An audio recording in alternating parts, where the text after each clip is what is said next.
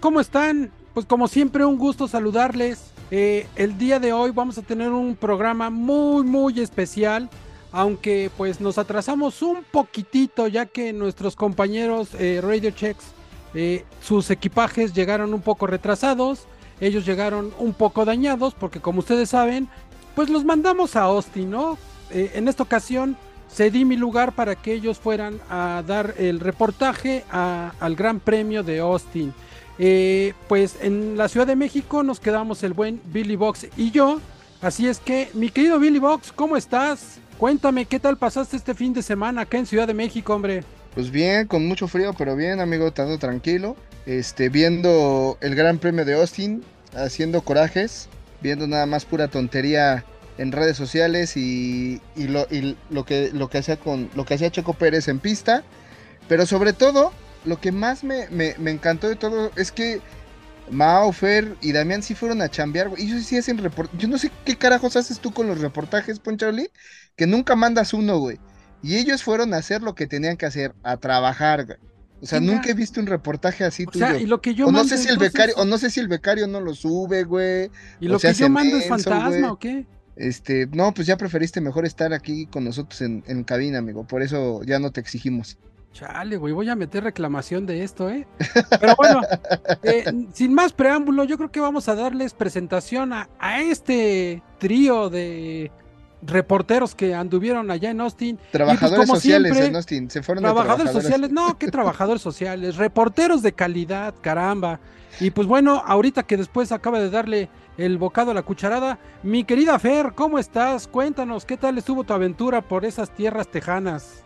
¿Qué tal amigos de Radio Check? Muy buenos días, muy buenas tardes, muy buenas buenas a la hora que nos escuchen. Yo me pasé el fin de semana con mucho calor. Este, chavos, hagan ejercicio. esta es mi recomendación de hagan ejercicio, tomen mucha agua porque está cabrón. Hidrátense bien, esa es la recomendación de Fer. No tener, no tener condición a tus 23, güey, dices, está triste, ¿eh? Está triste, en serio.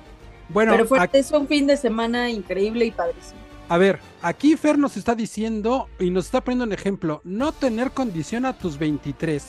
Ahora vamos con el señor Damián. Mi querido Damián, por favor, ahora tú dinos qué es no tener condición a tu edad, por favor, allá en Austin. Cuéntanos tu experiencia.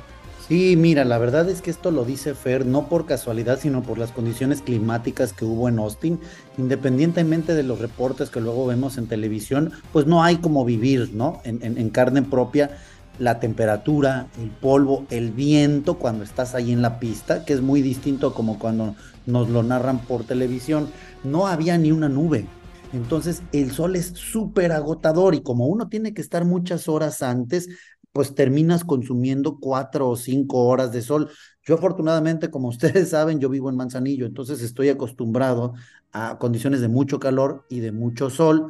Este, entonces tengo, tengo buen aguante, pero no puedo negar que fue súper desgastante, lo cual en parte también era bueno y malo porque la pista estaba calientita. Entonces, el agarre era buenísimo, nosotros lo vimos. Eh, hubo pocos patinones, hubo pocas salidas de pista, pero a su vez era malo, porque como vieron, las llantas rojas no duraban ni ocho vueltas, y los que iban que es que a una parada, ni madres, tuvieron que dar dos. Entonces, esta es la razón por la que, por la que vieron que Fer, pues se nos queja un poco de esta condición física. Aclaro, el viernes, el viernes que fue práctica uno y quali sábado y domingo. El clima fue una historia completamente distinta, que yo creo que Mau nos puede platicar perfectamente cuál fue el clima y el resumen del día sábado al respecto. Sí, y aparte también, eh, como sabemos, eh, Damián es atleta, ¿no? Le gusta el deporte, entonces él iba un poquito más preparado, un poquito más eh, con condición física. Y pues bueno, no por ser el último, es el menos importante, tenemos al señor Lagartija de Mérida, ¿Cómo le fue a usted, mi señor Lagartija, ya en Austin? Cuéntenos, mi querido Mauti Fossi. Lo que ustedes no saben es que yo me mudé a Mérida para prepararme para este fin de semana, desde hace tres años. Yo ya, yo ya tenía todo previsto, que iba a estar bien cabrón. Entonces sí andaba como la tijita. ¿Bloqueador?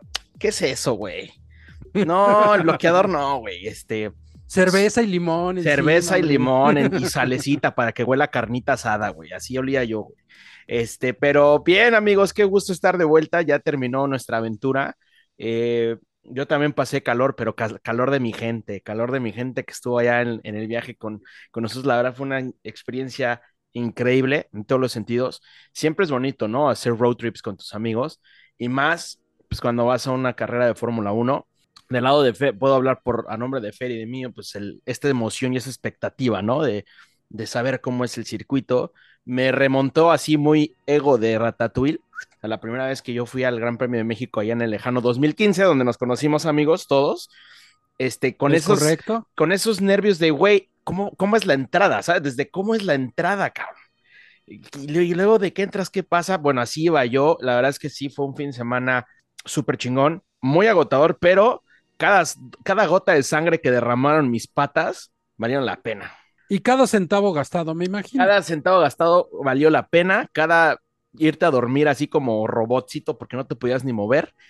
Y, y levantarte, dormir tres horas y levantarte así llorando, güey, vale la pena, güey.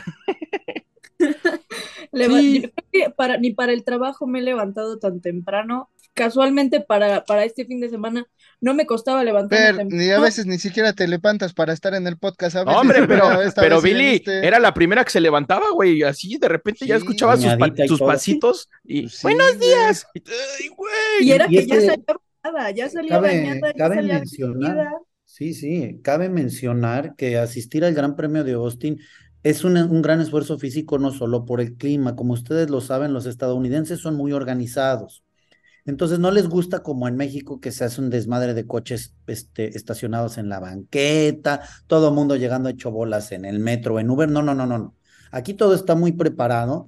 Hay ya estacionamientos. Nosotros llevábamos una camioneta con un tag autorizado para entrar a la F1 y con todo y todo nuestra camioneta quedaba estacionada alrededor de cuatro kilómetros del punto donde íbamos a estar nosotros sentados. Entonces, de pero, pero, diario caminábamos cuatro ida y cuatro de vuelta, más todo lo que había que caminar ya ahí adentro por la organización. Por eso se vuelve también tan cansado, pero es muy ordenado y muy seguro. Es muy seguro entrar, es muy seguro salir.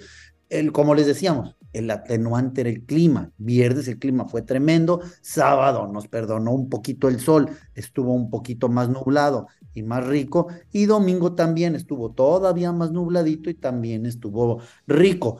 Y mócatelas que el lunes hasta llovió, ¿eh? Hasta llovió. O sea, el clima fue cada vez yendo a peor. Afortunadamente el domingo no llovió, pero nos tocó nubladito y más rico. Que de hecho.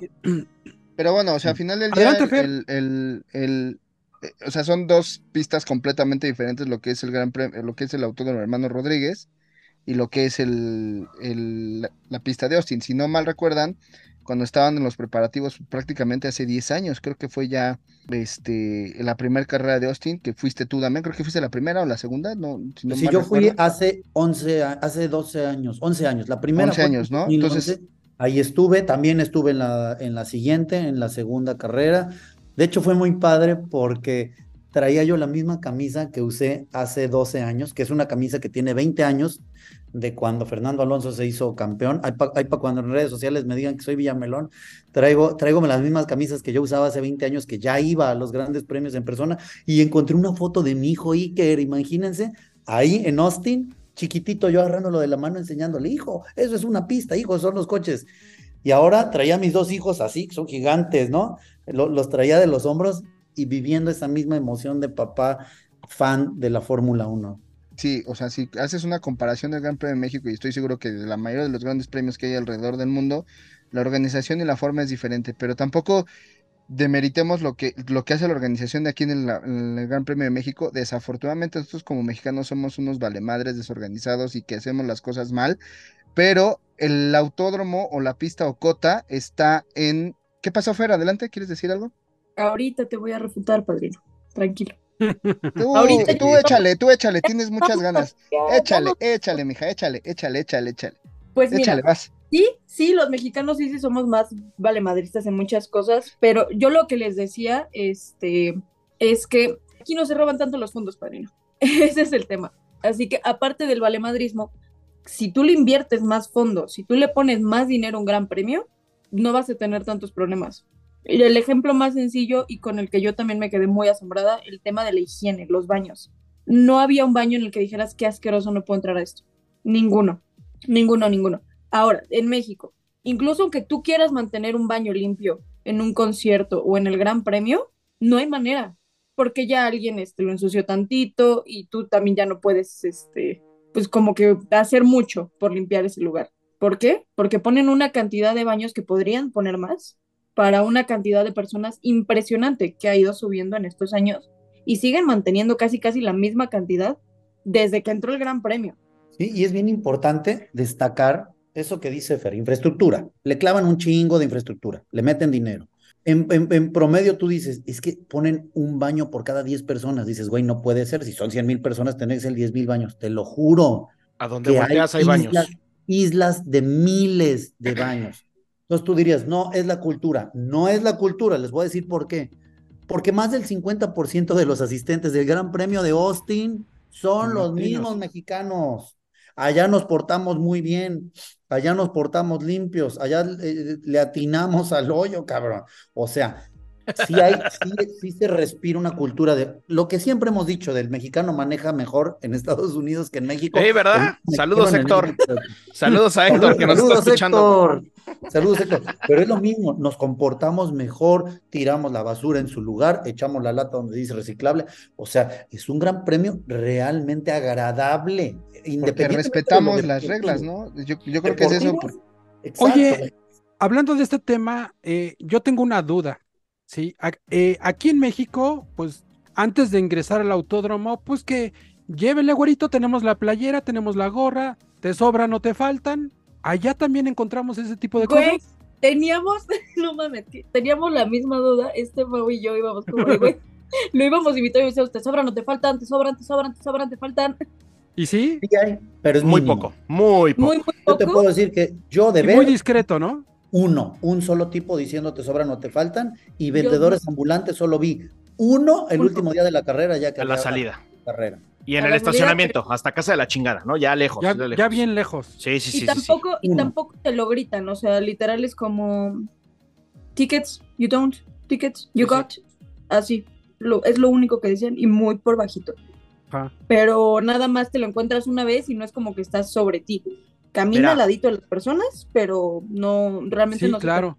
Fíjate que cuando tuve la oportunidad de, reportear en, en, Suzuka, en Japón, me tocó ahí, sí, sí, también había algunos. Muy mínimos también, ¿no? Pero no eran tantos. Yo creo que en todos los eh, circuitos llega a haber este tipo de, de, de, pues de comercio, ¿no? De vendedores. A lo mejor eh, son mínimos a diferencia de, Latinoamérica, ¿no? Porque yo creo que en Latinoamérica es donde más se, llega a dar este tipo de, venta de boletos, ¿no? Pero bueno, era mi duda, ¿no? Si, si, hay, si hay en Austin, eh, tal vez en Las Vegas o en, Miami, puede que también exista, ¿no? Mira, es casi imposible, ¿no? Pero hay en esos dos lugares. Ajá. Pero te puedo decir, por ejemplo, que hay lugares de Europa donde a quien le sobran boletos los regala. O sea, salen así como, me sobra uno, ¿quién lo quiere? Es, otra mentalidad, es otra mentalidad. Y ya llega una señorita, ¿de veras me lo vas a regular? Sí, vente, vámonos. Sí, no, Europa es completamente diferente. Mira, yo, yo les voy a contar una experiencia que tuve, nada que ver con algún deporte o un eh, automovilismo. Estaba yo por eh, ingresar al, Arco del Triunfo, ya no alcancé boletos, ya estaba cerrada la taquilla. Y de repente una chica se me acerca y me dice, oye, eh, me sobra un boleto, ¿no lo quieres? Así, literal, me lo regaló y era un boleto doble. ¿Ah, le dije, oye, pero ¿qué? ¿De a cómo? Así le pregunté, ¿cuánto vas a querer? Me dice, no, no te preocupes, te lo regalo. Por error compré doble. Ah, ok, muchas gracias. Me lo regaló, entonces creo, creo que, que sí, esa cultura también es eh, muy diferente, ¿no? Entonces también puede pasar en, en, algún, en algún deporte, en el automovilismo. Adelante, mi querido Mau. Sí, mira, este, cerrando el tema de la, de la infraestructura y de la organización y todo, entendiendo que son dos circuitos totalmente diferentes, que uno está dentro de una ciudad caótica como es la Ciudad de México y este que estás totalmente a las afueras de, Austin, que no comparten eh, ese tema, sí se nota una diferencia en la, en la organización, en la infraestructura, en la cultura, brutalmente. Acceder en el... Tú pensarías que meterte en el coche a cota tu estacionamiento es un desmadre y realmente no lo es. Evidentemente hay tráfico, pero avanzas. Y todos avanzan poco a poquito, ahí vas, y, y hay un chingo de gente que te está diciendo por aquí, por aquí, para allá, para allá, por aquí, por aquí, para allá, para allá. Todos avanzan. La salida, tú dijeras, no, güey, va a ser un pedo salir. Sí, pero avanzas. O sea, ahí la llevas, ¿sabes? No se siente el, se, ya se metió uno, ya se pegó el de acá. No. A la entrada al, autódromo es de volada, Es rapidísimo. Tienen sus sensores, pipi, pásale, pásale. Revisión rápida, pásale, pásale. Las filas para pagar cualquier cosa Allá no existe el cashless. Allá existe lo que se llama tarjeta de crédito. ¿Sabes? No hay cashless, pero todo el mundo paga con tarjeta y nadie acepta efectivo porque todo el mundo usa tarjeta y de volada te atienden. Neta, las filas, sí hay lugares donde hay mucho más filas que otros. Y, y aparte también ahora ya está la, la, la modalidad que pagas directamente con el celular. Nada más lo pones sobre la terminal, pip, listo. Exactamente. Y pagan en chinga, te atienden en chinga, súper amables. Eh, lo decían de los baños neta, hay una cantidad de baños por donde voltees. Igual. ¿Y si hay papel? Sí. En todo. Y afuerita para lavarte tu manita. Agua, todo. Tiene tres rollos de papel en cada baño. ¿por qué no tomaron fotos de los baños, hombre?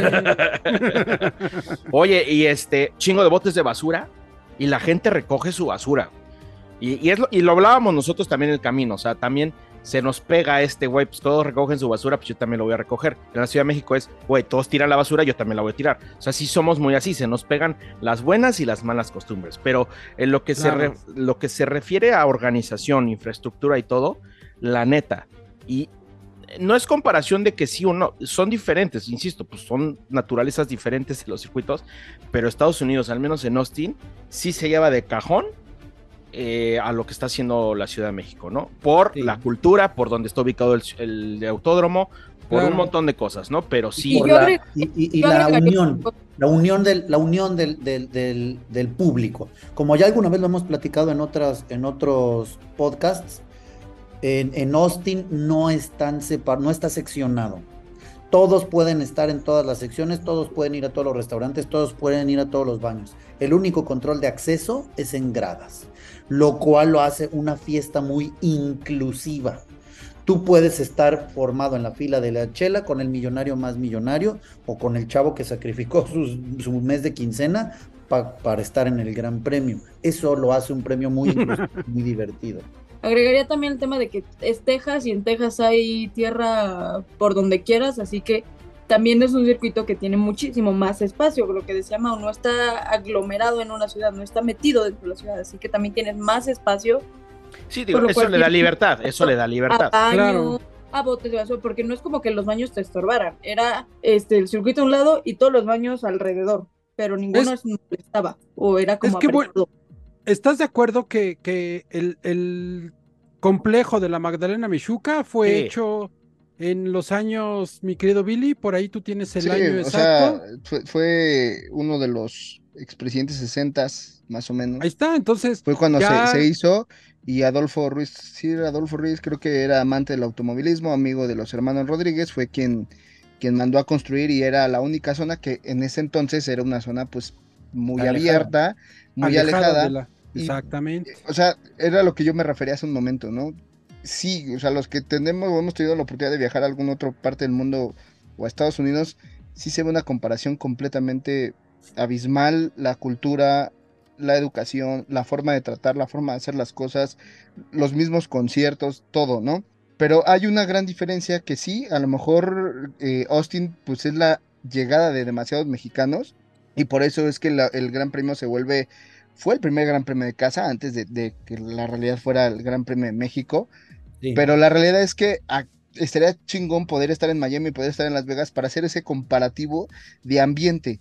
Porque lo que hemos visto en Miami, a pesar de que es latino, el ambiente es una asquerosidad, o sea, no se ve ese ambiente. No, no, no, y, para nada.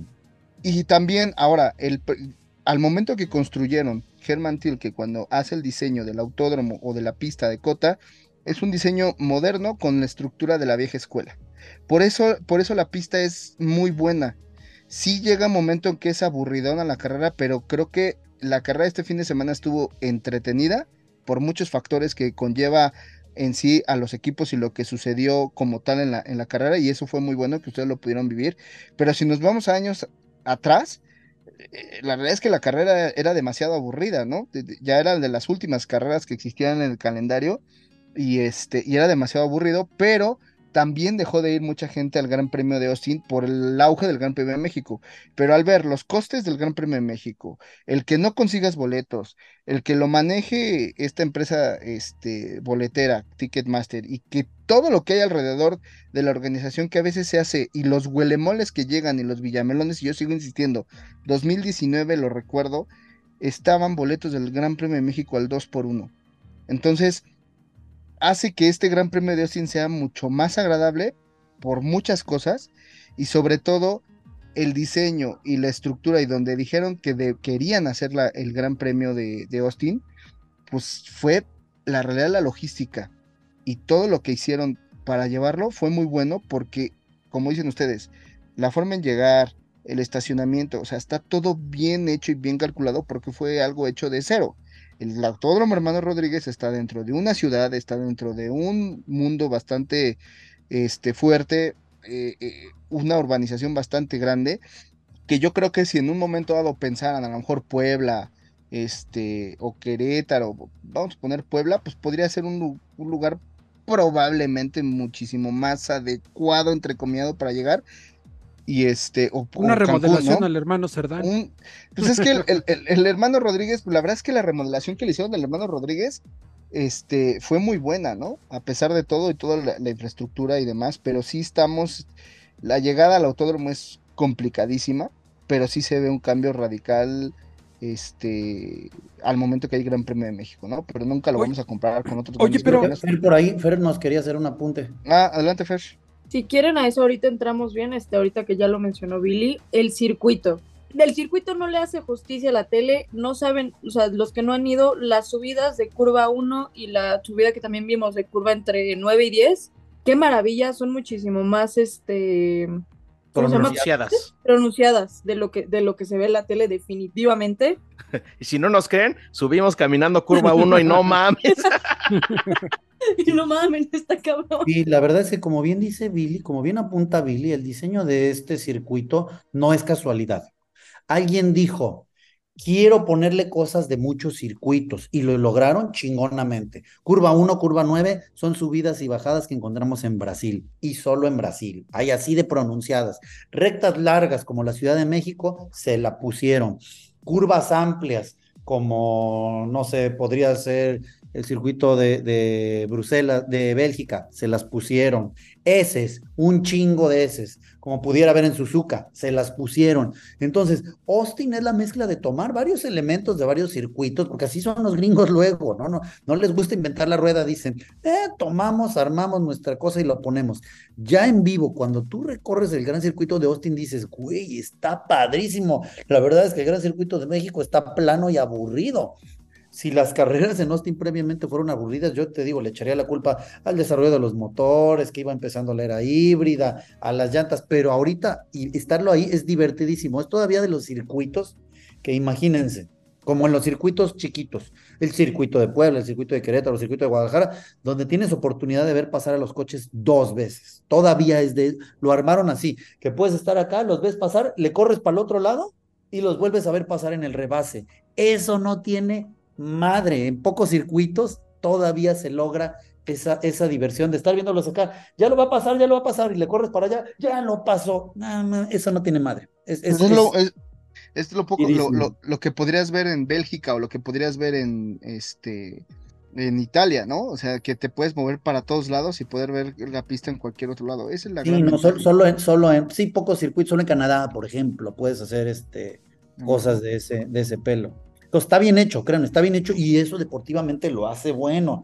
Lo que pasa es que pues traemos el pedo de competitividad que ya sabemos inherente a la situación actual de los pilotos y los equipos, que a veces nos hacen las carreras no tan divertidas pero la verdad es que yo incluso les decía, muchos me tacharán de malinchista, yo prefiero mil veces más el circuito de Austin, por eso he ido tantas veces, por eso la intención yo de insistirles compañeros de vamos, vamos, vamos, les va a encantar el gran circuito de Austin por más, por sobre muchas cosas que el gran circuito de México, y los que no me creían creo que quedaron convencidos. ¿Tú qué opinas, Mau? Te veo muy cansado, papito. Estoy cansado, papito. Pero estoy poniendo atención. No, sí, mira, la neta es que es bueno, es bueno salirse, ¿no? De, de lo cotidiano. Este, ya lo habíamos platicado, el, salir a conocer otros circuitos. Cada circuito tiene lo suyo, cada circuito es diferente, son culturas diferentes, algunos están metidos en una ciudad. Diferentes. O sea, también, o sea, es, los, los comparas, sí, pero entendiendo que cada uno son 100% diferentes. Y eso es lo padre. Son ciudades diferentes, son públicos diferentes, son todo diferente. Y qué más quisiéramos poder ir eh, este, a diferentes autódromos. Pero vas consiguiendo este, puntitos. Ahora también Austin tampoco es, ah, ya la chula, también tiene sus puntos malos, este, por ahí notamos alguno, tampoco es perfecto, ningún circuito es perfecto. En Austin también encontramos algunos puntos que podrían mejorar a nuestro, este, punto de vista, nuestra opinión muy personal, pero bueno, la experiencia la verdad fue padre. Eh, aprendes, ¿no? O sea, y, de hecho hay una frase que me dijo este mi nuevo mejor amigo, el que llamamos hacer Radio Check in English, este que, que es muy, estuvo, muy cagado porque te dice, güey, las prácticas libres también es para nosotros los fans. Yo ya aprendí que mañana me tengo que traer una, una sombrilla, mi silla, este, comprarme. Sí, porque vas aprendiendo. Cuando es tu primera vez en un circuito, pues no sabes muy bien qué hacer, ¿no? Y después del primer día dices, no, güey, ya al siguiente sí necesito. Misma cosa que nosotros hicimos, fue ir a comprar sombrillas, por ejemplo, para el sol.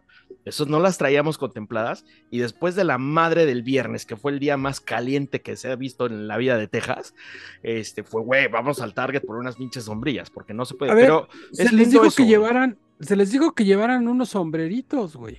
Yo llevaba mi sombrero, güey, yo por eso estaba toda madre ahí. Sí. Todo el mundo iba con No, no, no, pero a ver, no, neta. No, pero una sombrilla sí te cubre más que un sombrero. Lo del, lo del viernes, lo del viernes sí fue de otro planeta, güey. Lo, decía, lo estaba, en la transmisión, ¿eh? Neta, volteabas al cielo y no había ni una pinche lluvia, este nube. No, neta, digo, simplemente ve cómo quedaron los neumáticos de los carros. Ah, yo pensé que mi brazo sí, güey.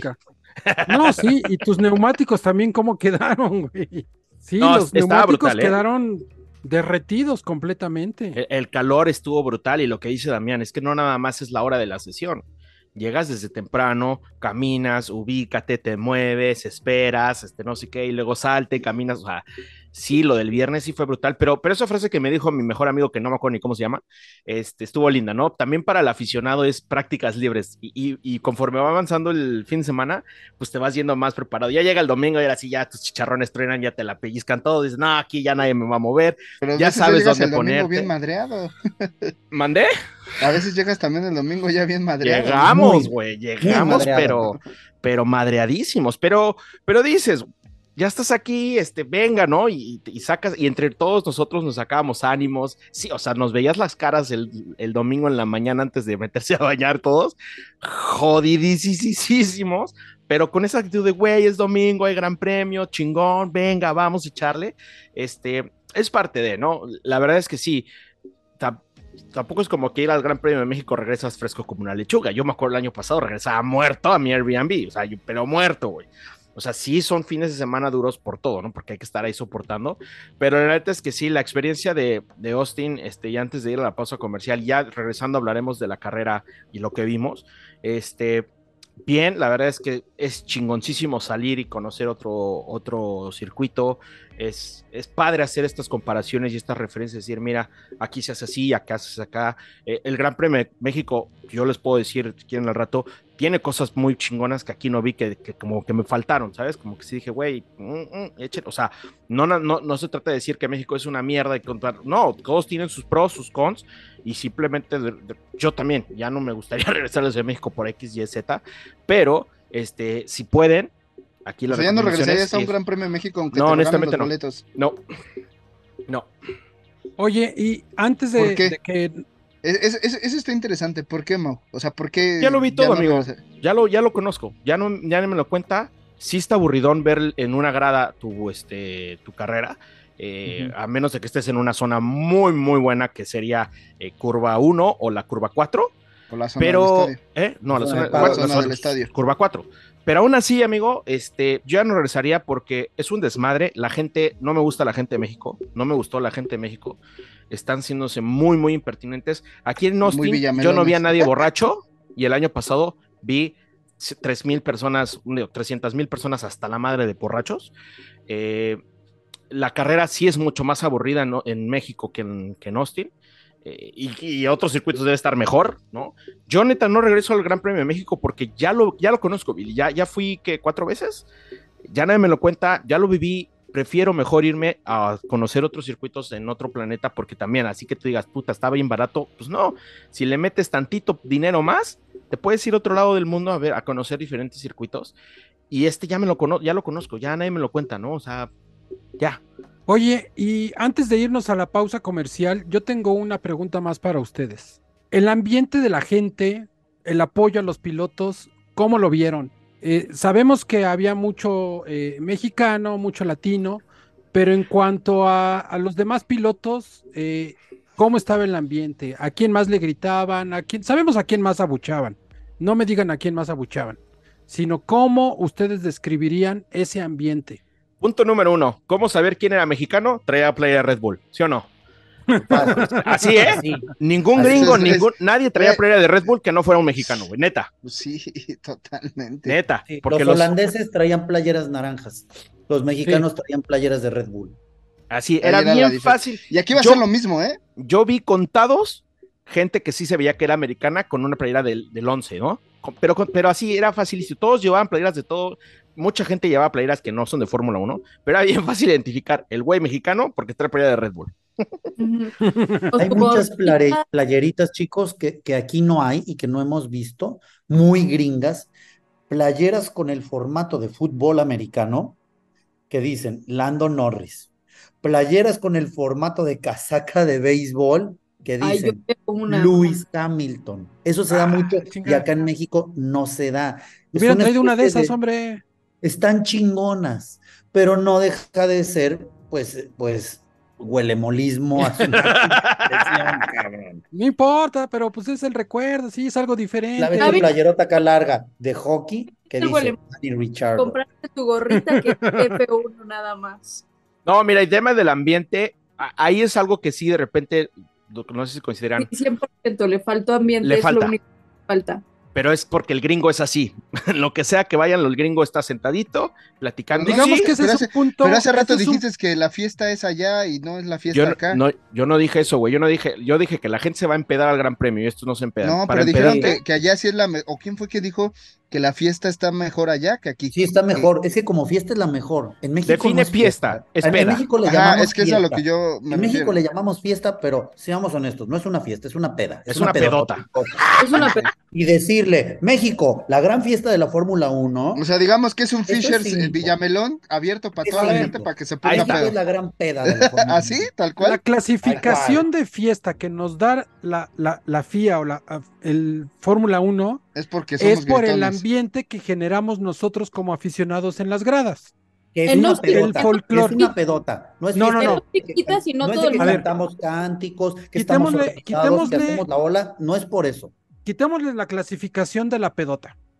¿Sí? Es pues por el folclore, es por el folclore mexicano que se representa en las gradas y en eh, el espectáculo que se da previo al inicio de la carrera. Y sí, ahí te va. Los, los bailables.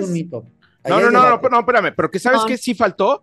En México, lo que está muy chingón es que cuando es el Drivers Parade, siempre hay un desfile y cada año le cambian la temática y eso está súper chingón. Aquí en Austin pasaron los pilotos, se acabó, no hubo ni nada. En el himno no hubo, es más, ni siquiera nos enteramos de que ya está el himno. Y no nada más nosotros, ¿eh? Un chingo, la gente que estaba en nuestra zona ni se enteró que ya ha empezado el himno nacional.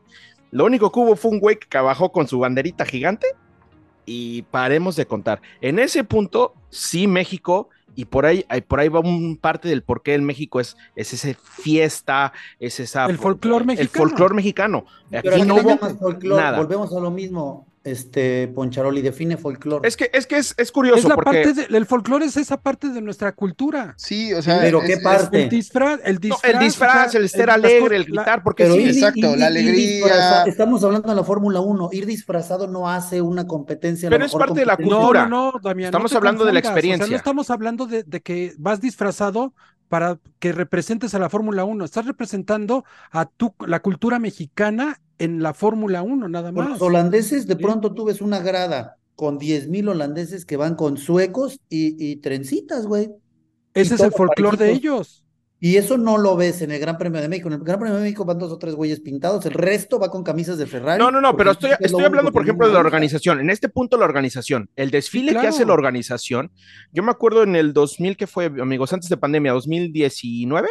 ¿Cuánta gente no va eh, representando al Día de Muertos en las gradas? Sí, no, y yo me acuerdo el desfile que armaron, había lebrijes ahí en el Foro Sol, se veía poco, eso está muy chingón, eso está muy chingón, cosa que aquí no, o sea, los niños que cantan el himno nacional. Ándale, eso está lindo. Ahora, si nos vamos al lado de la gente, el, el fan, la audiencia que está sentada tanto en gradas como en zonas generales, sí está esta línea, que no necesita ser peda para que sea una fiesta, y desafortunadamente México siempre lo convierte en peda.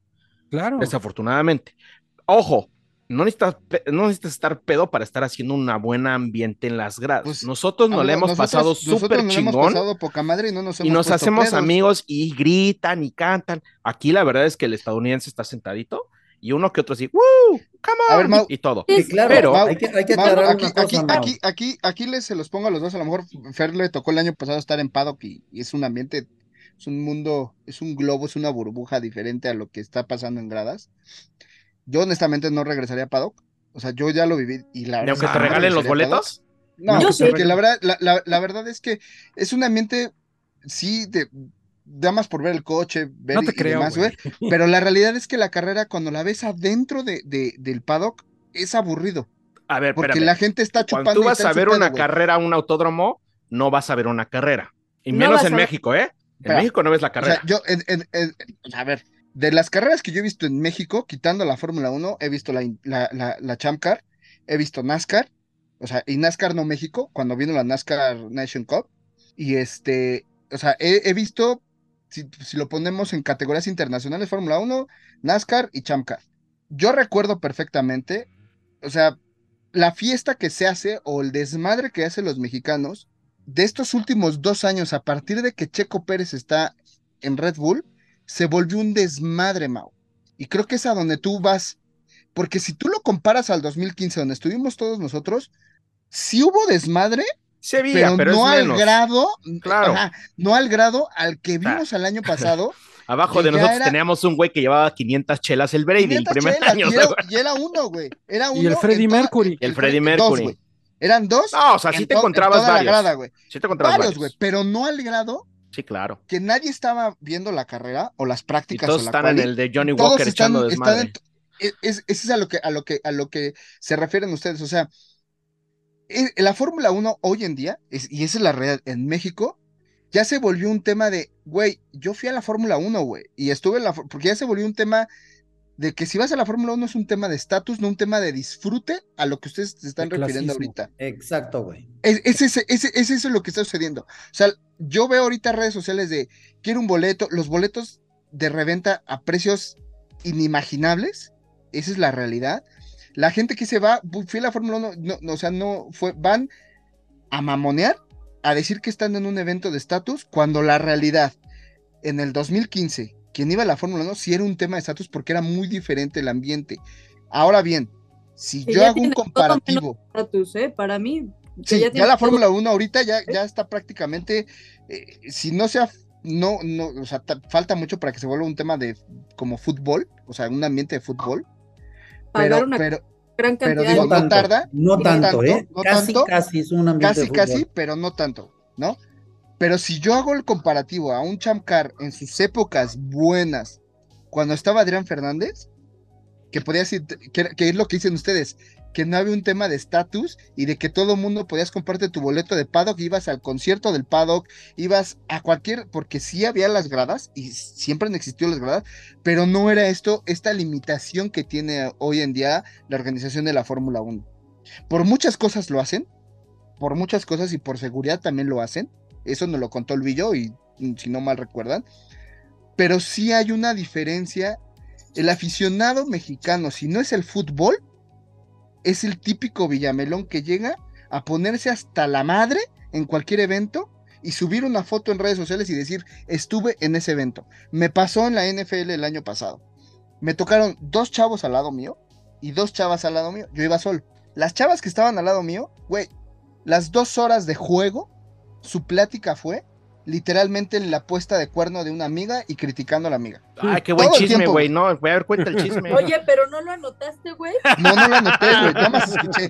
Y los, o sea, yo estaba en medio de otro, al lado de otros dos güeyes. Les hubieras pedido su Insta, güey. Que estaban pedísimos, güey, y tratando de ligarse a las viejas que estaban al lado. O sea, y, y, y, la realidad es que qué feo, o sea, estamos teniendo la gran fortuna, Ponchal no me va a dejar mentir, ya para irnos a lo que es la, la Fórmula 1, lo que fue la carrera, Ponchal que es el señor conciertos, ¿cuánto queríamos en los principios de los noventas que vinieran grupos o, cosas de primer mundo, como, como lo suelen llamar, a México? Lo deseábamos, lo queríamos, lo, lo, lo, lo implorábamos, ¿no? Ahora que lo tenemos, pues porque es un gran negocio la gente va y se pone peda, paga un boleto por tantos miles de dólares o tantos miles de pesos para irse a poner una peda a un lugar en vez de disfrutar el espectáculo que estás teniendo enfrente. Digo que al final del día cada quien, pero pues... Cada quien, pero es la realidad. Y ese problema de que la gente se ponga borracha y estúpida es la que provoca accidentes en los eventos, la que termina haciendo sus pendejadas el año pasado en la Fórmula 1, el año pasado en el Gran Premio. Amigo, me gustaría matizar, porque a lo mejor aquí no, se está entendiendo muy bien cuando decimos, ¿cómo estaba el ambiente? Los gringos no le echan ganas. Espérame, espérame, espérame. Hay que recordar una cosa y repito lo que ya dije. El Gran Premio de Austin no está lleno de gringos, está lleno de mexicanos. Entonces, sí, los gringos no le echan ganas, pero eso no quiere decir que el Gran Premio de Austin sea aburrido. Por ejemplo, curva 6, les voy a decir curva 6. El stand de curva 6 son como 1200 mexicanos que atrás tienen un, un, cuadrilátero de lucha libre. Se llama La Cantina. muñeca tele donde todo el rato están echando lucha libre y todos los mexicanos están grite y grite por el no sé quién, el murciélago de Michoacán. Ah, sí, güey. Estuvo echándose unos brincos, está la muñeca Lele de Querétaro, está un mariachi, cabrón. Entonces, te pasas a curva 7 y son otros 1200 mexicanos que nomás están gritando, el viejo sabroso. O sea, es un ambiente mexicano chingoncísimo, es un fiestón, ¿no? mexicano, el Gran Premio de Austin Sí, el gringo es como son todos los gringos. Cinco minutos antes de que termine el concierto de Metallica, el gringo ya se salió para evitar el tráfico, aunque se pierda la mejor canción. Aquí es igual. Cinco minutos antes de que cargue el evento, el gringo ya se salió para evitar el tráfico. Pero es otra cultura. Nosotros nos quedamos dos horas después para seguir pidiendo chela mientras que se van los gringos y todo el mundo. Es decir, el ambiente de Austin Claro que no va a ser lo mismo que los 300 mil mexicanos que están ahí gritando todos, el viejo sabroso, pero por lo menos son 50 mil, cabrón. Son 50 mil. Eso sí, pero, pero, es que eso es lo que yo, eso es lo que yo, a lo mejor nosotros porque somos más puristas con el deporte y nos gusta y nos metemos más hacia el deporte, pero esto es lo que las ganancias que deja México. Nada más eso sí, ¿eh? los gringos se ríen un chingo de nosotros. Eh, pues acá, cada pendejada que decimos se ríen mucho de nosotros, se divierten. Pero, pero bien, ¿eh? Lindo, lindo. O sea, genuinamente, genuinamente se ríen porque sí hacemos muchas pendejadas, pero. Les gusta, o sea, les gusta. Sí, claro. Sí, les gusta el desmadre. Es además lo padre. Por ejemplo, nosotros que fuimos a zona libre, los que no sepan que son zona libre, nosotros no pagamos ahora gradas. Nos quedamos, han visto tomas, amigos, donde se ve que la gente está en el pastito y con pancartas y eso. Esta vez así nos quedamos y nos fuimos cambiando de zonas en distintos pastitos. Eso nos permitió acomodar nuestras sillas, pues como en circulito, hacer nuestra propia grada y estar como familia, como amigos, haciendo un chingo de bromas, haciendo un chingo de chistes durante todo el Gran Premio. Pero a todos los que estaban al lado de nosotros, a todos los gringos, el resto de mexicanos los traíamos cagados de risa. Es decir, que había mucha pena, que había muchísima pena, como que nosotros estábamos gritando y cosas así. Y no, o sea, en México esperas que, que lo sigan y lo hacen. Es algo que, que ya está pues, como que es un pacto tácito. En Austin no pasa. En Austin estabas gritando cualquier tontería que es algo que en México te hubieran respondido y tú te quedabas como los únicos. Y nosotros, de hecho, éramos los únicos. O sea, muchas veces nosotros gritamos el viejo sabroso y todos así como de, eh, cool. Pero nadie te seguía, güey. Exacto. Que tú te esperas porque ya sabes que son lo usual, no te la seguían. Y eso para mí, eso es lo que sí me faltó a mí esa parte de ese ambiente los cánticos, más gritos, no sé, como que un poquito más eso. O sea, yo, yo le gritaba, chinga tu madre, Ocon, y pues nadie se reía porque nadie me entendía, güey. Aquí en las gradas del, autódromo, eh, el típico que te levantas y no falta el de atrás de ¡Ahí va el agua! ¡Siéntate! Sí, y eso también es folclore mexicano, pero que estamos muy apropiados de ellos. Ahora, respondiendo ya nomás a última tu pregunta, ¿a quién apoyan más? A Lewis Hamilton. Paremos de mamar. no fui. A Lewis Hamilton es, el 90% de los aficionados estadounidenses. Aman a Luis. Luis, Richardo, a Lando. y a Richardo. Son los tres, yo te pondría esos tres. Es que Richardo es el bufón, güey. Este, que tienen más Richardo es la reina de Austin. Es la bufona. Y, pero sí, eh, el apoyo a Lewis Hamilton está cabrón. Richardo juega como local y no nadie sabe quién es Logan Sargent. Pero se llevó su primer puntito. Pero ahora sí vamos a analizar la carrera que estuvo. Pero bueno, antes de, amigo, antes de analizar la carrera, ¿qué les parece si vamos a unos anuncios comerciales y regresamos con ustedes? ¿Qué onda, Fer? ¿Cómo estás? Ay, no, güey, todo terrible, todo mal. Ha sido un mes, una semana muy, muy mal. Para empezar, me asaltaron, ya no tengo dinero. Y, ¿sabes qué? Y como ya venía el Gran Premio de México, quería comprarme cosas de Fórmula 1 y ya no tengo ni un peso, Y obviamente ya me estresé. Pero para eso tenemos a Orange Boy. Así es, amigos. Fer, aquí puedes tener tu mejor opción. En Orange Boy puedes encontrar los mejores artículos de Fórmula 1 no oficiales. Playeras, tazas, de todo vas a encontrar ahí para que armes tu outfit para el Gran Premio de la Ciudad de México. Así es, amigos. Orange Boy. Sí, güey, pero eso en qué me arregla que aparte aparte de toda esta pinche tragedia, también estaba en la escuela iniciando clases, se robaron mi estuche y se robaron todo lo que tenía, mis plumas, las cosas personalizadas que tenía y valió madres. ¿Y a quién se lo reclamo, güey?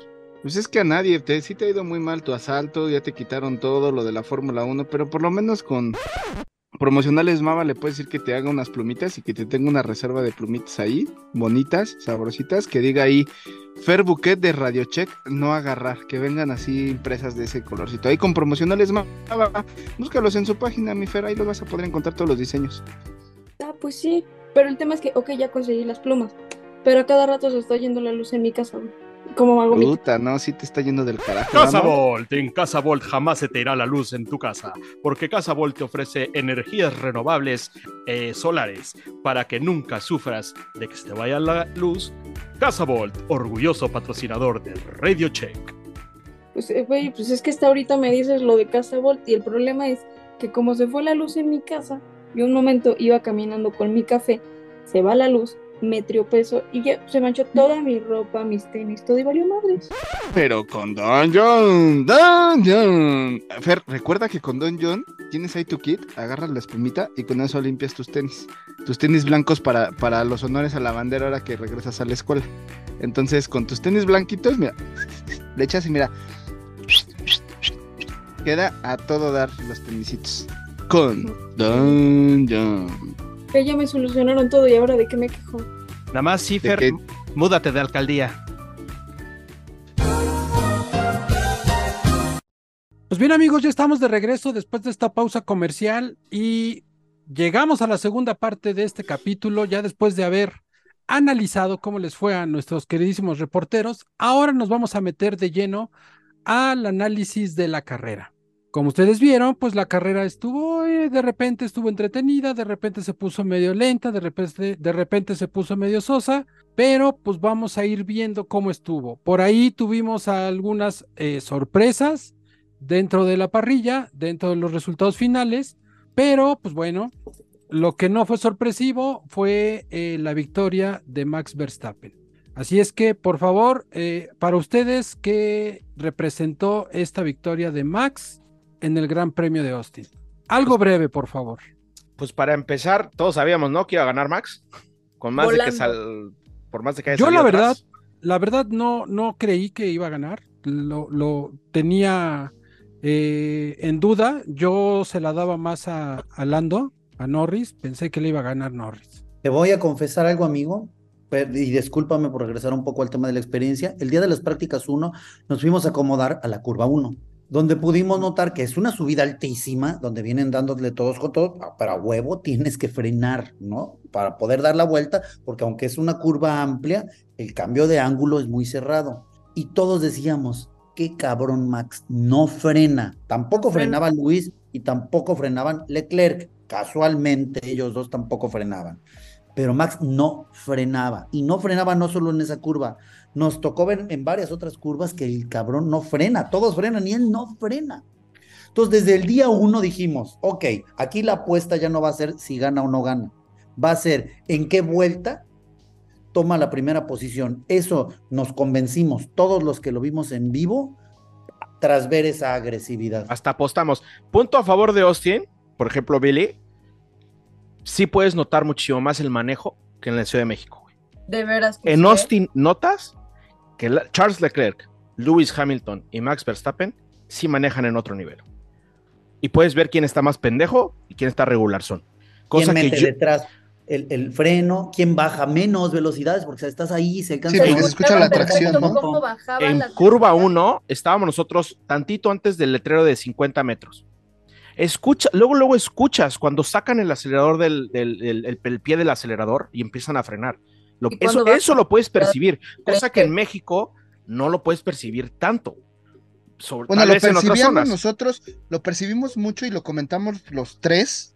En la primera en el primer Gran Premio, porque somos una zona muy buena. ¿Cuánto te cuestan esos boletos? Y aquí en general lo puedes ver donde quieras. Sí, exacto. eso es, lo chingón de Austin. Eso es lo chingón de Austin. Pero en todas las zonas que estuvimos, que fue curva 1, luego en las S y curva 6, 7, 8, 9, los tres notábamos, bueno, todos los que íbamos, cómo maneja diferente estos tres güeyes. Y yo sí les puedo decir, después de haber visto este gran premio, que los tres mejores pilotos que existen hoy en día en la grilla es Max Verstappen, Lewis Hamilton y Charles Leclerc. Porque esos güeyes no frenan. No frenan, o sea, bueno, Max Verstappen, evidentemente todavía más alejado. Ese güey parece que le quitó los frenos al pinche coche. Ese güey verdaderamente. Y dijo que no tenía frenos, ¿eh? Él dijo en la carrera. es que es impresionante cómo los tres toman las curvas, cómo aceleran, cómo acomodan el coche y pasan volando. Ahora aquí les voy a preguntar. Un poquito más rookie. Leclerc un, poco, un poquito más rookie obviamente ya muy... probablemente le cuesta más con su coche. Frena un poquito antes que ellos, él sí frena casi, casi este, entrando a la curva, hay unos que frenaron muchísimo antes, preparándose para la curva.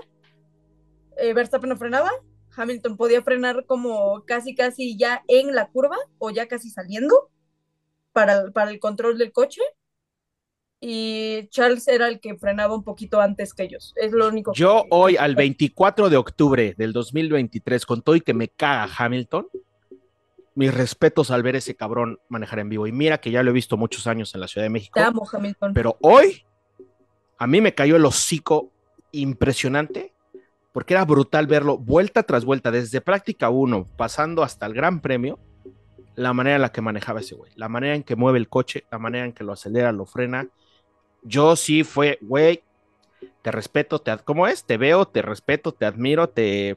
Me sigue cagando su personalidad, pero como piloto, a mí, al 24 de agosto, digo, güey, eres un perro Dios. que, yo lo vi, yo lo vi. Ahí en, en el Ciudad de México, de repente, en las zonas que hemos estado, pues tal vez no se aprecia tanto por el layout del circuito, pero aquí, por el layout mismo. la altura la altura, eh, traen más carga aerodinámica los coches. No, no, no. sí, ya lo había comentado. ¿Te acuerdas que hace, hace unos, bueno, capítulos pasados, a mí ya me tocó estar en la zona del estadio donde cortan y tienen que agarrar para salir hacia la siguiente recta. Y yo les decía, es que Hamilton es el único de todos, en, en, aquella, eh, aquella vez estuve en el 2016 cuando estaba peleando el campeonato contra Rosberg, que yo les decía, es el único cabrón que agarra las curvas como riel. O sea, no se sale no, la curva la cortó ese día, sí, la largada la cortó, ya vez que se cruzó, sí, pero de ahí en adelante, el cabrón agarraba las, la curva, esa, ah, parte impresionante, Luis. como riel. Y creo que las, el, el y, y, y, ni, ni, ni, Rosberg, nadie estaba agarrando, es más, creo que nada más Alonso lo estaba agarrando de una forma completamente diferente, ¿no? Pero sí, o sea, eh, eh, nunca vamos a, a menospreciar el manejo de, de, de Hamilton y sobre todo esta pista se le da mucho a Hamilton.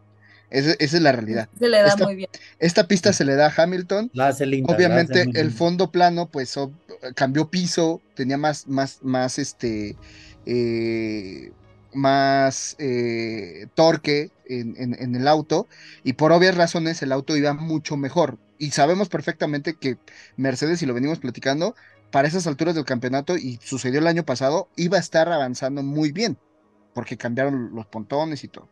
Pero sí, o sea, la realidad es que ahí te das cuenta, y esa es la diferencia, chicos, que hemos dicho muchas veces, de los segundos de las milésimas de segundos para sacar una vuelta en curva 1, fácilmente y sin ver los números porque no los podíamos ver, pero te das cuenta de que desde ahí Max Verstappen ya le saca décimas a todos, güey.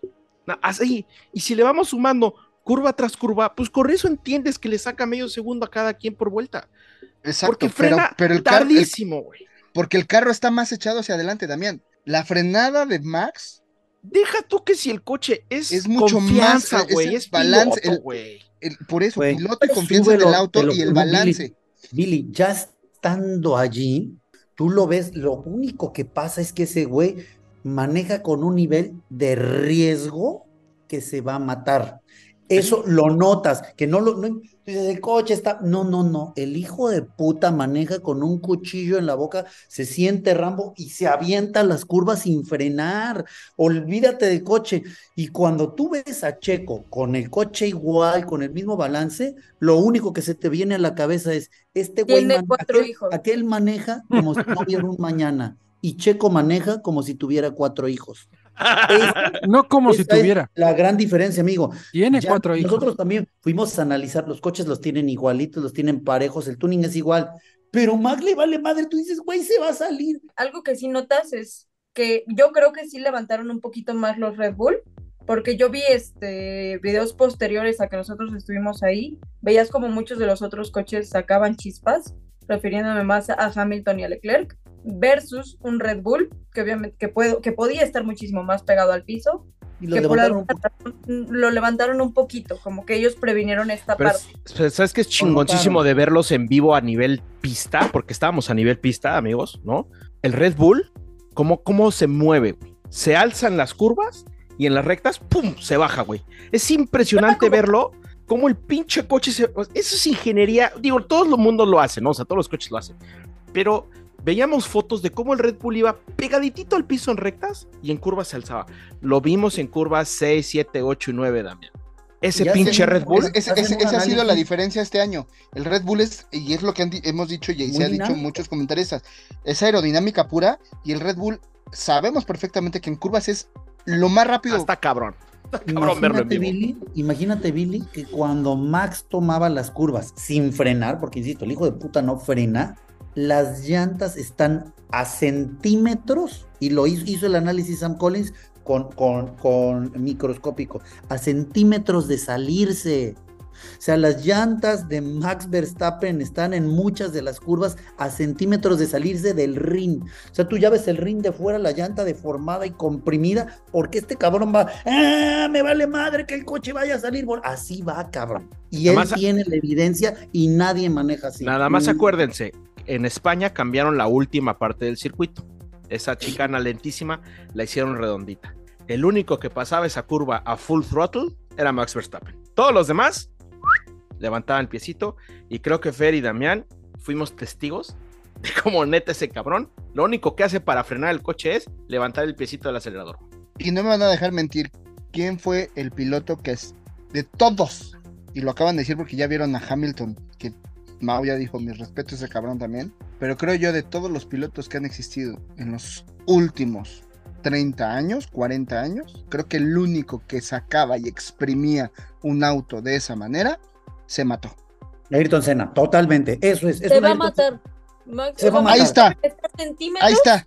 De matarse. Ahí está. Yo acaban de dar la respuesta. por eso, por eso yo siempre he dicho y siempre lo diré que Ayrton Senna da Silva es el mejor de lo mejor de lo que ha existido. Así, amigo. Le Por eso en el punto. Así maneja Max y yo todo el fin de semana les estuve diciendo a los chicos y a mis hijos les dije, no va a superar a Luis este cabrón porque se va a matar antes. Así maneja igualito que Ayrton. Le vale madre y se sigue y chingue su madre si el coche aguanta o no aguanta. Espérenme, estamos interrumpiendo el audio de Poncharoli, espérenme. Ah, Poncharoli, este, sí, Poncharoli, interrumpimos. sí, por favor. Verdaderamente privilegio ver a Max Verstappen en persona porque sabremos que en unos años vamos a decir, yo vi a esa cabrón en vivo. Yo vi a ese es que, es que nos está tocando la era, bueno, a mí me tocó la era Cena a Poncharli, pero bueno, Poncharli creo que ni peleaba en esa época la Fórmula 1. Este... O sea, es Villamelón y huele mole. No, ya no, él ya no es Villamelón. Era Schumacher. Schumacher, pero creo que Schumacher no, no hacía tanto eso. Miren, un amigo, bueno, con los chavos o los señores que hacía programas anteriormente, ellos me decían, ¿es Super Max Verstappen? Pero me siempre quieres mencionar a la ex con la nueva, güey. Entonces igual que las de las chavas al lado de ti de la NFL, güey. Perdón, güey, es que me, yo pensaba más en el, en el contexto de lo que iba a decir que esa parte, güey. Espérate, pues estamos acá conociéndonos y ya me estás mencionando a tu ex. Ah, al, buen memito, al buen memito y los compadres. el buen memito y los compadres, sí. es gente buena.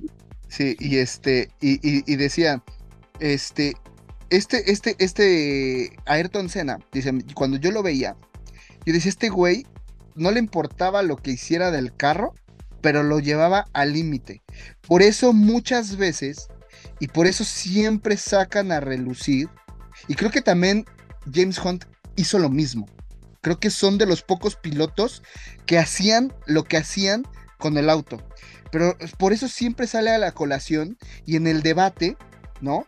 De la carrera de Mónaco con Senna, con ese Tyrrell, que lo hizo, o sea, hizo cagada y, también la vez que iba a la a, este eh, Alan Prost, ¿no? O sea, lo mismo decía eh, Nicky Lauda de Hunt, es que yo no voy a, o sea, Nicky Lauda, un güey cerebral, matemático, que acomodaba el carro, pilotazo, ¿no? Era un, era un ingeniero metido en un auto y, cabrón, ¿no? Pero, pero, pero esa, es la belleza del automovilismo, ¿no? ¿no? La belleza del automovilismo es ver lo que ustedes vieron, eh, eh, las diferencias que hacían, porque digo, desafortunadamente hay mucho nuevo fan que no entiende esa parte, no la, no la, no la, no la comprende, no la ve, no la palpa. Pero ahí es donde queremos dejar claro por qué Checo no fue campeón del mundo. ¿Por qué Checo no va a ser campeón ni va a ser, Ni será. Y ni será campeón del mundo. ¿Por qué? Porque esa es la gran diferencia, ¿no?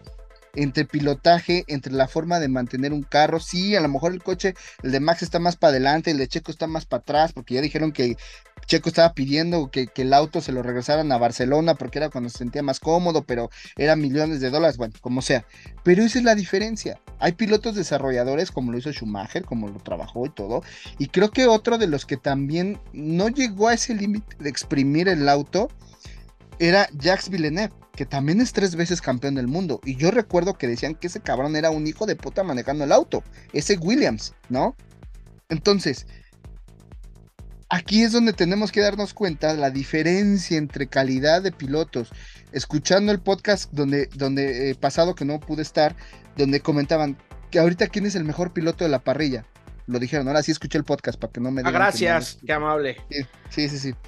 Yo diría, y hoy en día, a pesar de todo, que el mejor, y yo lo diría y creo que lo han dicho muchos, si Hamilton está en este nivel porque pues obviamente tuve el auto y no había forma y demás, pero le competía y estaba Max ahí atrás, ¿no? Pero creo que ahorita, hoy en día, después de que pasó el Magic, Alonso, Schumacher, yo creo que después de Schumacher, ya dilo. esa época, es que estoy poniendo contexto a lo mejor porque traigo tanta cosa en la cabeza, este, Max Verstappen es el Senna de esta era, es el Jackie Stewart de esta era, es el James Hunt de esta era. Y el Fangio. Y Fangio de esta era. Y de todos esos pilotos, porque también estaba otro que se murió, no traigo el nombre, pero era un cabrón endemoniado. Y quiero decirles que tuvimos a uno de esos pilotos con Pedro Rodríguez de la Vega. Por algo se mató. Así Entonces, No, así es. no hay miedo, Mira. No hay nada. Este güey no se mata porque los coches de hoy en día son súper seguros y son una belleza de coches, pero créeme que si no fuera por eso, sí, no, la verdad es que es, impresionante. Fíjense el accidente de Hamilton y de él, ¿no? En es, es, muy cabrón ver a Max Verstappen manejar en otra pista. Ya lo hemos visto en México, pero manejando aquí en una pista. Pero en México no, se aprecia. No se aprecia por los ángulos.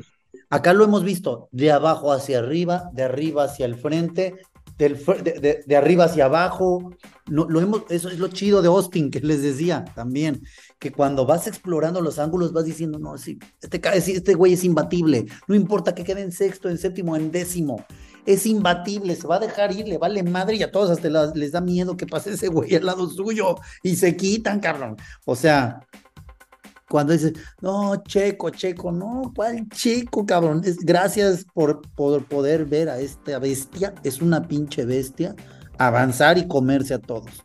Y tenemos que estar contentos de que tuvimos un mexicano con esta bestia. Que le jugó de tú a tú muchas veces. Que le jugó de tú a tú tres, cuatro veces, cinco. Con eso debiéramos de estar satisfechos. Y, y estar satisfechos de que probablemente esté en el equipo donde hizo 1-2 en todo y que fue subcampeón junto con esta bestia llamada Max Verstappen. y lo dijimos, Mau, esa carrera de Brasil fue la consagración de Max Verstappen en lluvia de cómo controló el puto auto. Y lo volvió a hacer el hijo de la chingada aquí en Austin. Hay un TikTok que me enseñó Fer cagadísimo. que dice Max Verstappen no usa los retrovisores. Así se ve como quien viene atrás de él, güey, haciendo un 360. Uno que dice, los, este, los retrovisores se inventaron en 1928. El piloto es en 1927 y ponen el video de Verstappen dando la vuelta. Ahí está, ¿no? qué nivel de precisión de ese cabrón es. hasta, para, cagarle y arreglarlo, porque evidentemente eso no fue, pero hasta parece show, hasta parece que lo está haciendo a propósito, como si fuera show, como si fuera Ahora, algo que ustedes a lo mejor no, apreciaron y no vieron dentro. Ay, perdón, Ponchel. Perdón, no, no es por ser conformista, ¿sí? Con, con la actuación que está teniendo Checo en el equipo Red Bull. Pero como tú ya lo dijiste, Billy, eh, está en la historia del equipo Red Bull, está consiguiendo cosas muy importantes, ¿sí? Está teniendo, eh, en lo personal, ya está entrando a, las categorías dentro de los 10 pilotos mejores posicionados, ya teniendo 13 años de carrera, va a empezar a, subir peldaños en los eh, pilotos con mayores puntajes, con, mayores, carreras. arrancadas. A tres carreras, a tres carreras de superar Entonces, a 13. Exactamente, entonces no somos conformistas con lo que está haciendo Checo. Sí, a lo mejor en algún momento nos ilusionó, sí, pero también eh, debemos de ser eh, realistas. Checo no tiene la madera que tiene Max. No, le tocó bailar con la más fea. Güey. Exactamente, entonces Checo no tiene el talento que tiene Max Verstappen, no tiene esa madera de, de, aguerrido, de aferrado, de campeón. Entonces, pero para mí, Checo está haciendo un excelente papel en su carrera dentro de Red Bull, no hay más. Y me siento muy orgulloso de lo que ah, Checo está logrando. sí, se la voy a cromar y qué. Espérate, güey, tranquilo. Oigan, algo que sí, un análisis de la carrera, porque obviamente ustedes estuvieron ahí y lo que están diciendo es algo que sucedió dentro de la carrera y Ponchal no me va a dejar mentir, si es que la vio, Ponchal. Sí, sí la vi, sí la vi. Ah, ah, dentro de la carrera, Max, estaba discutiendo mucho con, con el ingeniero. Por, Piero venían peleando porque Max les decía que ya no tenía, que estaba teniendo problemas con los frenos.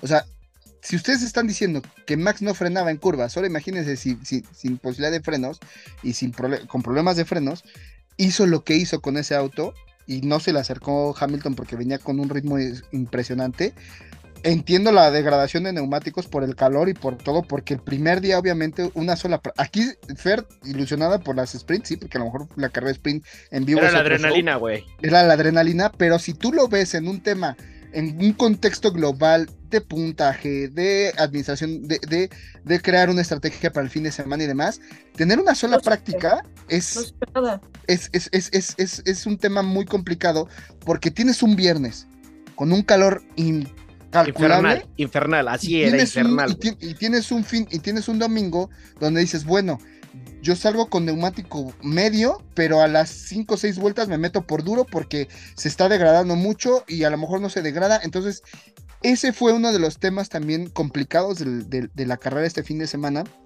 La degradación de neumáticos. Obviamente, este. Eh, Max Verstappen, con los problemas que tenía, sacó el auto de un sexto quedara en primer lugar, manteniendo y rebasando esos Ferraris y rebasando a ese Lando Norris. Que Lando Norris, honestamente, pues bueno, y ustedes lo vieron en vivo, yo para mí no, para mí sigue siendo un piloto dentro pilotazo, pilotazo. Dentro del top, para mí, pilotazo. Lo hizo muy bien. Lo hizo bien, para mí, digo, necesitaría ver más cosas, a lo mejor, digo, verlo ya en vivo. Y Vamos el próximo año, Austin, amigo. Va, el próximo año ya me ahorita empiezo a ahorrar para poder ver la diferencia, ¿no? Pero, pero bueno, o sea, al final del día la carrera se tornó interesante de la mitad para el final, porque fue cuando ya la estrategia de, cambio de compuestos fue la que empezó a hacer ahí un poco de ruido.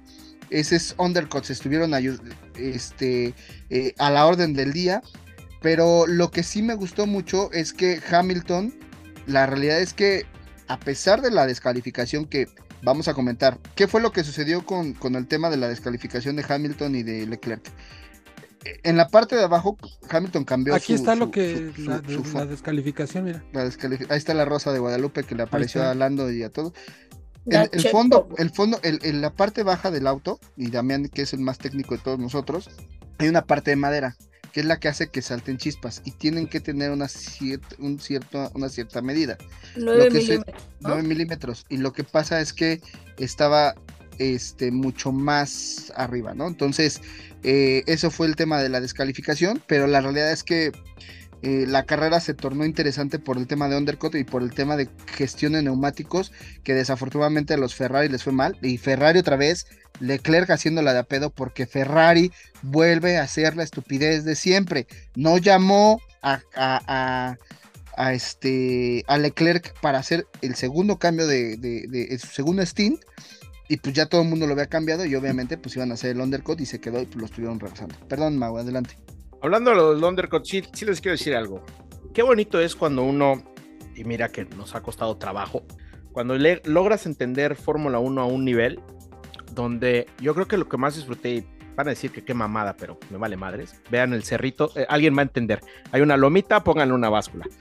La manera en la que Damián Mora y yo fuimos leyendo la carrera en vivo, neta para mí fue lo más chingón del fin de semana. Porque ahí te das cuenta de la evolución que hemos tenido en, manera de aprender de Fórmula 1. Cuando tú puedes leer una carrera estando en el circuito de la manera en que Damián y yo la estamos leyendo, porque predijimos los undercuts, porque predijimos los rebases.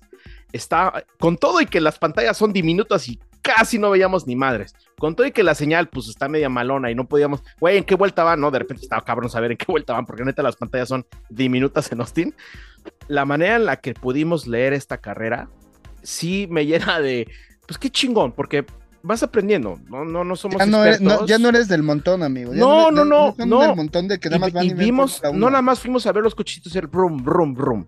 No. Damián y yo estábamos analizando y se los lo dijimos, ¿no? Y está el testigo, toda la, este, eh, la familia de Damián, está el otro güey.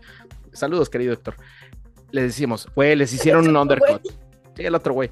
Pero hasta la gente, porque de pronto decíamos, ahí va un rebase de Alonso sobre un Aston. Volteen todos para allá. Corran. Corríamos 5 o 10 metros. ¡Bum! Rebase. Entonces, güey, o sea, ya traemos un pinche nivel de comentaristas en vivo. Si estuviéramos en vivo, cabrón. Uy. Uy, qué fifis. no es cierto. No, neta, neta. No, yo se lo dije. Yo cuando entraron a Pitts, le dije a Damián, güey, eso es un undercut. Y dicho y hecho. Y luego les dije, eso es un overcut. Sí, de hecho, de hecho, Damián iba llevando el tiempo y, güey, va a salir atrás de fulanito no le va a alcanzar. Max ya trae este ya trae espacio. Más o menos cuánto estaban contando ustedes el, tiempo en pit y, la salida para hacer el undercut. ¿Cuánto tiempo estaban contando? 20, al 20. Al 20 promedio. promedio 20, porque... Sí, promedio 20, porque unos paraban en 2-1, 2-2, 2-3, pero traías paradas tan malas de 3-4. Entonces, Tú, le metes el 20 porque las distancias eran amplias. En general todos iban a más de un segundo, dos segundos, tres segundos, cuatro segundos. Entonces tú sabes que le puedes poner la parada en 20 y con los 3, 4 de diferencia salen 20. Entonces ya cuando nosotros veíamos que alguien iba pegado a más de 19, decíamos, ya se lo chingó, ya se lo chingó en pits y le va a hacer el undercut. Y lo hacía, cabrón. Sí, pues hacía el undercut y ya quedaban entre el sexto y quinto lugar. Ya salía adelante. Y ya obviamente iban, iban haciendo el cambio para el... Sí, totalmente. ¿Cómo no estuve ahí, amigos? La verdad, para nos hubiéramos puesto ahí a narrar la carrera y qué lamentable no poder estar ahí. pero, lo hemos hecho, fuera, fuera de Joto lo hemos hecho juntos también en el autódromo. Lo, hemos hecho esta parte eh, este, Mau, lo, hicimos el año pasado, ¿no? Lo hemos hecho las veces que hemos estado ahí. Pero ese es la bonito de la Fórmula 1. Y chicos, la gente que está entrando a este mundo, que nos escucha y gracias por escucharnos, ese es el nivel que, que queremos nosotros. Digo, no somos un este Fernando Tornelo. Amigos de América. Amigos de América. No, somos eh, a lo mejor Sam Reyes, no somos Diego Mejía, no, no somos esos, pero ya comprendemos ese nivel de lenguaje o de argot de Fórmula 1, que es lo que hace la diferencia. Ya cuando, puedes predecir un undercut en vivo, sí, sí me dije a mí mismo, sí estás cabrón, güey. la neta, la neta. Eso lo, vimos, lo vimos con, con, Checo y Russell, ¿no? Que qué buena batalla al inicio y después Russell se la repellizco a Checo. Entonces, este el problema de Russell fue que entró tarde y cambió neumático duro. Y Russell quiso hacer un overcut, que ese también lo predijimos. Mira, se la pero. y, lo dijimos también. Eso es un grave error. Es un grave error. Va a salir tarde y toma la que sale tarde. Sí, totalmente. Pues miren, ya, ya si nos están escuchando de Televisa, TV Azteca, de algún lado donde tienen. Mándenos un correo, arroba Radiocheck F1, güey. Nos pueden estar ahí. vamos por redes sociales no somos este de esos este nuevos influencers que hablan de Fórmula 1 y dicen cada estupidez, pero bueno. ¿Mandé? Eh, este, hablando del Gran Premio de México, ¿qué piensan? ¿Qué, qué creen ah, que va güey, ya eso hablamos el próximo fin de semana, ya, ya, ya, ya, ya. Hoy fue Austin y toda la aventura de Austin, porque aparte ya nos pasamos de tiempo, este, ya sabían ustedes que este eh, capítulo iba a ser lejos, pero... Ustedes estaban pidiendo. Los abucheos. Güey, ni quiero, espérame, ahí sí, yo, ah, con permiso. A ver, Déjate venir, Fer. Güey, qué triste, qué triste, qué asco de gente que tengan que estar abuchando y estar gritando el nombre de Checo cuando están premiando a un piloto que se está rifando en todos los sentidos, que destacó todo el fin de semana, que lleva destacando toda su pinche carrera. Cállense, mátense, güey, pinche gente envidiosa, pinche gente ardida están, están mal de la cabeza, güey. Escuchen cómo nosotros estamos hablando en este podcast de qué maravilla tener a un piloto mexicano junto con Max Verstappen, y no es haciendo menos a Checo, es ver las posibilidades de cada uno. Qué maravilla poder estar viviendo esto al tiempo que vemos a Max Verstappen. A mí no me tocó un Schumacher, a mí no me tocó un Senna. Para mí esos ya son una leyenda, en los que yo sé que estaban cabrones, pero nunca me tocó verlos. A los hijos de Damián tampoco les tocó verlo, pero todos sabemos que existían. Algún día vamos a estar contando en el existió un cabrón llamado Max Verstappen y es horrible saber que todavía para México va a ser peor. Y no, no se trata de se lo ganó. No, güey. Ningún piloto merece que lo estén abuchando. Y mucho menos y mucho menos al momento de su himno nacional. No sé, eso es una total falta de respeto. mucho menos en ese momento. O sea, que lo abuchees porque es demasiado bueno. Es, es, una mamada. eso es una mamada. Yo, Ese cabrón merece aplausos, güey. tuvimos ahí una plática, Fer y yo, porque me dice, güey, pero tú siempre has dicho que pueden abuchar. Puedes abuchar, pero abuchea con, con cerebro, güey. Abuchele, abuchele a Checo Pérez porque está haciendo una temporada, una segunda mitad de temporada pésima. Abucheale a Checo Pérez. El hecho de que tú le abuchees al güey que está haciendo las cosas extraordinarias es mediocridad, amigos. Totalmente. Es, premiar a la mediocridad. yo se los dije mil veces, abuchean el resto de los equipos que no están al nivel del coche de Red Bull ni al nivel de Max Ferrari, cabrón. Abuchena Ferrari, abuchena Ferrari. Güey, abucheale a Checo Pérez por las tres, cuatro carreras antes de Austin, de esas mierdas de carreras. Ese güey se merece más un, un abuche. Bueno, mm. Pero, pero, pero el hecho de que abuchees a Max Verstappen porque es que gana siempre, pues qué mediocre mentalidad tienes, güey, la neta. Es que, es, que, es que volvemos a lo mismo. Es la nueva fanaticada de la Fórmula 1. No, no, güey. No. Anteriormente, espera. No, Billy, yo veo, yo veo gente mayor que ha dicho que lleva años viendo la Fórmula 1 y están superpuestos para quedarse en silencio y abuchear y que Max Verstappen esto. No, no tiene nada que ver con que si eres bueno, nuevo, viejo o mediano. Entonces es, es, el típico mexicano que realmente envidioso y que. Exactamente. Que, está, y que dice. Eh, está lastimando a, mi país porque México, no pueden hablar México es un país muy lindo pero no es perfecto. Esa es la realidad.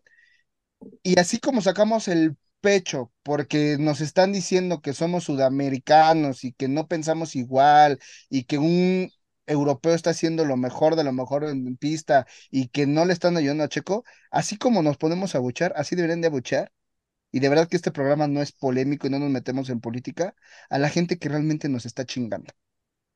A la gente que realmente nos está partiendo la madre, esa es a la gente que sí tenemos que abuchear. Abuchear, a, Max es darle la razón a Helmut Marko. Híjole. No, no hubo mejor Híjole. Descripción. Pues eso que acaba de decir. Quedamos como pendejos. Eso es todo. Gracias por todo. Luego Vámonos. recibes respuestas de entrevistas a Max Verstappen diciendo la parte de, oye, ¿y en México va a ser peor?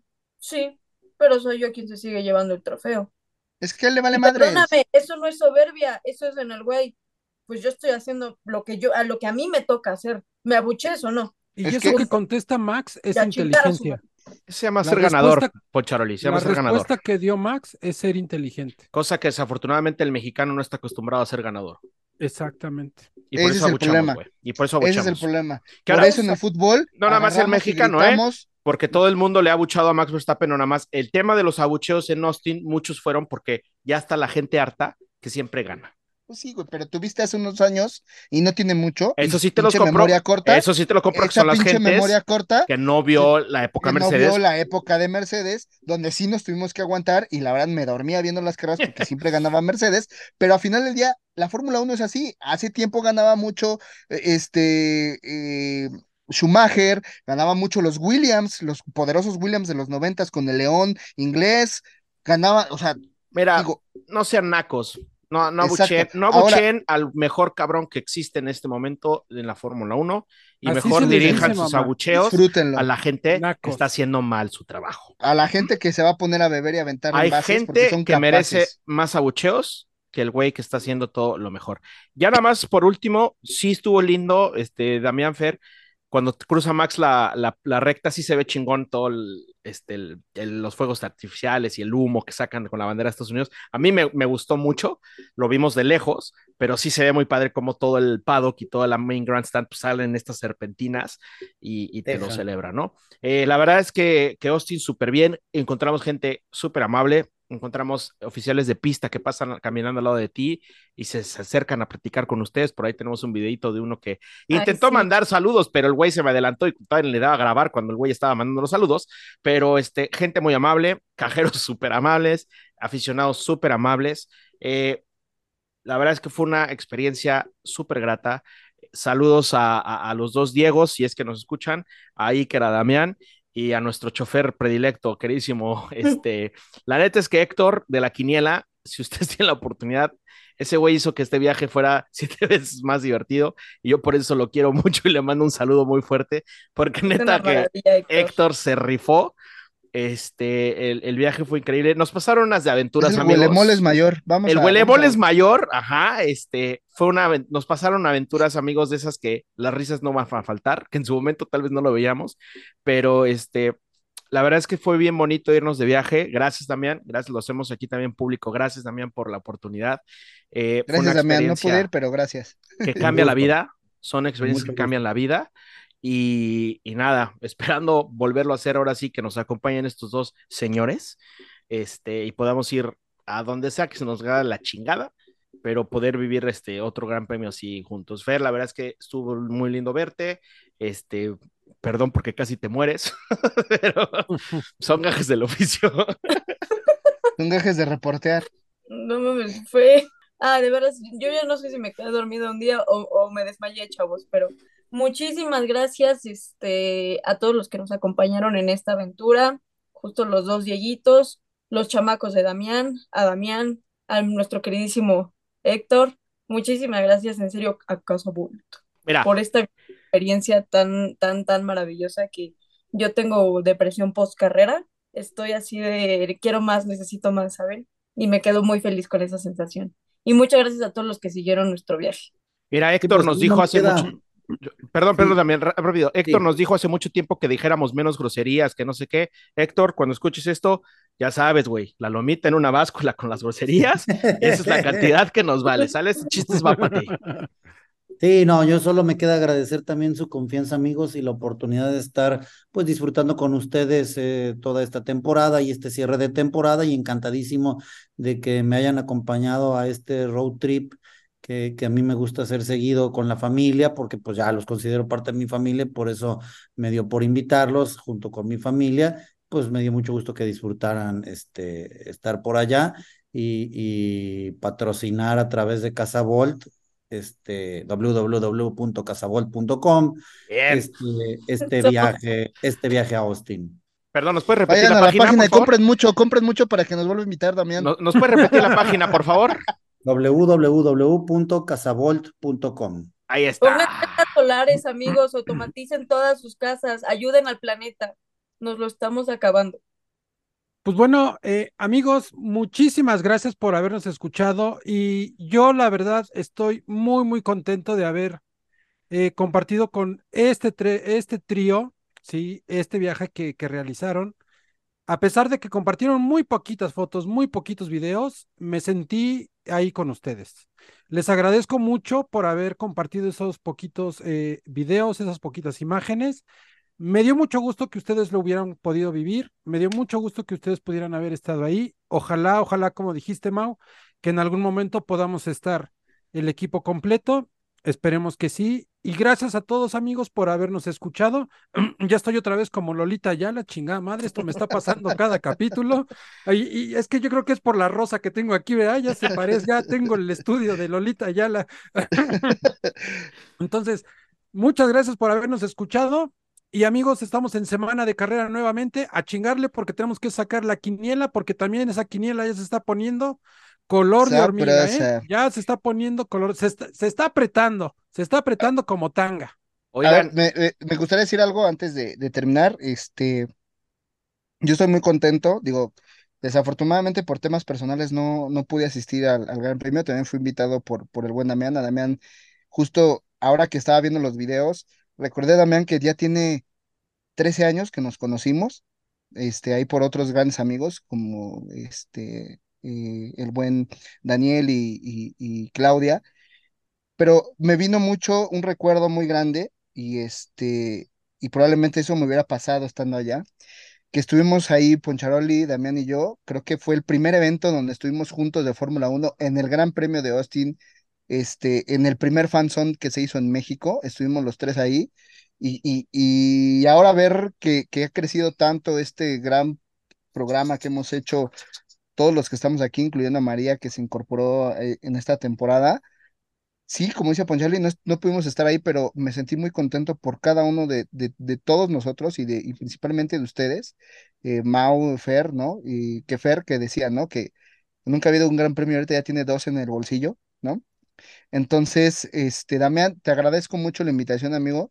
Ya sabes que yo platiqué contigo, no pude ir, y, y, pero de verdad sí tengo muchas ganas de vivir un gran premio no el de México, sino afuera, contigo, con, con Mao, y, y, volver a disfrutar esa primera vez, como cuando estuvimos en el Gran Premio de México, y volverlo a tocar con ustedes. Les agradezco muchísimo y, sobre todo, puta, este crecimiento de este podcast, que, que, que, es lo más bonito, lo más lindo, y, y sí me vino esa memoria en ese momento que estábamos ahí los cuatro, y que mi papá nos tomó esa foto emblemática donde está Damián ahí explicándonos, ¿no? Entonces, por eso a mí me pega más, porque fue la única ocasión que pude estar con mi padre disfrutando algo que nos gustaba mucho después de muchos años, a un año antes de que falleciera. Entonces, qué chingón que todos que estuvieron ahí y espero que el próximo año podamos estar o el que viene y podamos volver a estar, ahora sí como dice Poncharoli, todos juntos reporteando y, viviendo y haciendo desmadre como lo hicimos el año pasado en el Gran Premio de México, ¿no? Y para cerrar, amigos, Radio Check cumple tres años esta semana. Cumplimos tres años. Eh, se les está olvidando. Cumplimos tres años. Este, hace, hace tres años empezamos esta madre. Y sí, de hecho también se lo dije a Fer, ¿no? Es bien bonito ver cómo, pues, en tres años, cómo cambia la vida. Y ahora nos tocó ver un gran premio en otro país. Cosa que hace tres años o hace cinco años pues, jamás en la vida se nos hubiera este, imaginado. Y la verdad es que Radio Check cambia vidas. Y Radio Check no sería lo que es sin cada uno de ustedes que nos escucha. Me van a llorar. no, agradecerles, agradecerles neta infinitamente porque estos tres años, eh, pues sin ustedes, mientras lo dijimos entre plática entre nosotros, ¿no? Mientras haya una persona que nos escuche, lo vamos a hacer con el gusto del universo. Y afortunadamente tenemos más de una persona que nos escucha.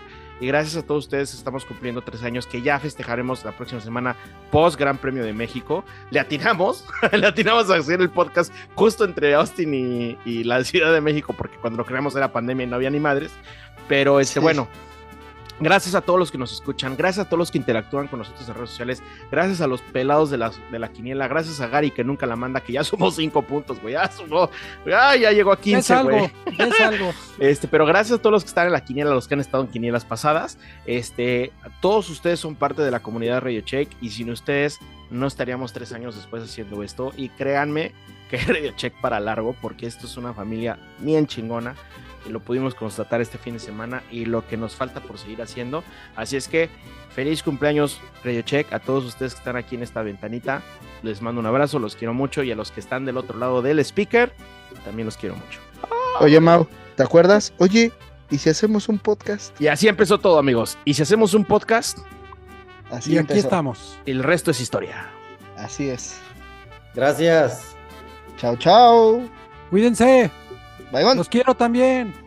Fórmula 1. Bueno, sí. Radio check. And ah, radio's loud and clear, Lewis.